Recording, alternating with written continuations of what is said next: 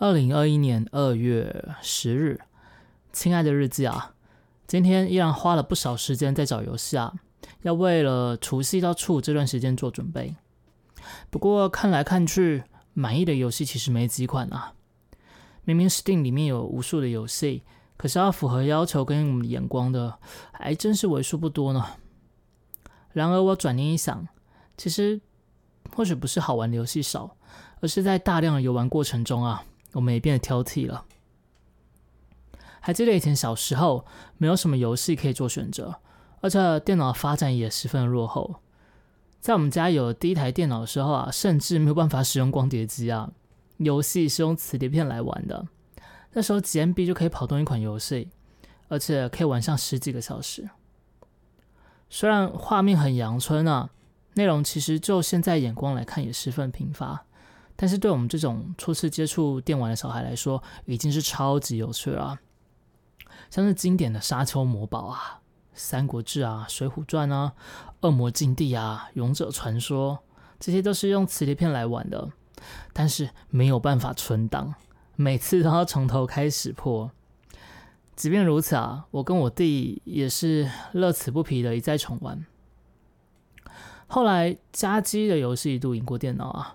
Sega 啊，Saturn 啊，PS 啊，像是《诸如光明黑暗》啊，《音速小子》啊，《恶灵古堡》，各种有趣游戏一再的出现，存档也很方便，光碟片也是同样方便许多啊。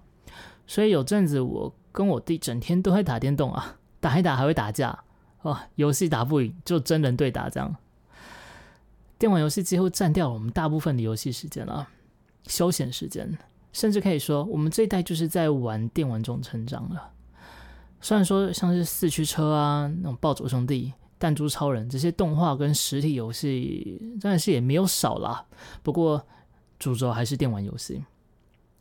直到后来线上游戏出了，天堂啊、RO 啊、魔兽世界啊，又让电脑成为主要的玩途径了。还记得我第一款玩的线上游戏是《万王之王二》。当时还没有宽屏哦，只能用拨接了，一个月电话费贵到爆表。但我记得我爸难得没有骂我，哎，他只叫我少玩一点，结果还真的乖乖听话，少玩了很多。由此可见啊，沟通还是比责骂有用的多。可惜我爸 后来并没有意识到这一点，就是了。离题了。总之，我从国小一路玩到上大学、出社会，直到现在，游戏变成了工作。但好玩的感觉却不如小时候那般充满了我的游戏时光啊！想来想去，主要还是因为玩多了。嗯，一来是眼界较高，同时对于自己本来就没有兴趣的游戏，会变得更加没有兴趣去玩啊。而且小时候，哪怕这些游戏看起来再无聊哦，我都会开进去玩一下。有时候玩着玩着就玩出兴趣来了。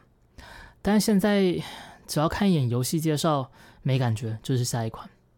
看不懂的也直接下一款，看起来就算好像还不错，玩一下，如果没有持续引起兴致的话，也是会直接关掉游戏，然后再找下一款。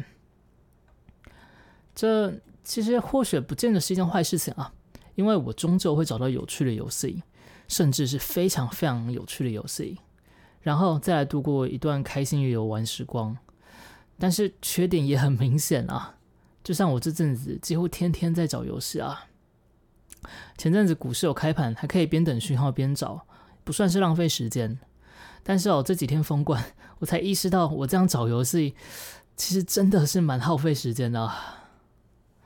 只是这些好玩的游戏也都是这样找出来的，总不能看到大家玩什么就跟着玩什么，马马虎虎的过吧？那也不合我的个性。只是时间就是时间了。花掉了就是花掉了，总觉得有点可惜。无论如何啦，只是发发牢骚。去年疫情哦，害得好几款我期待的独立游戏都没有如期上档啊。嗯，但也只能继续刷着下一款游戏介绍。一来拍游戏是我的工作嘛，再来身为一个玩家，找到一款好玩的游戏。其实也是非常值得开心的一件事情呢。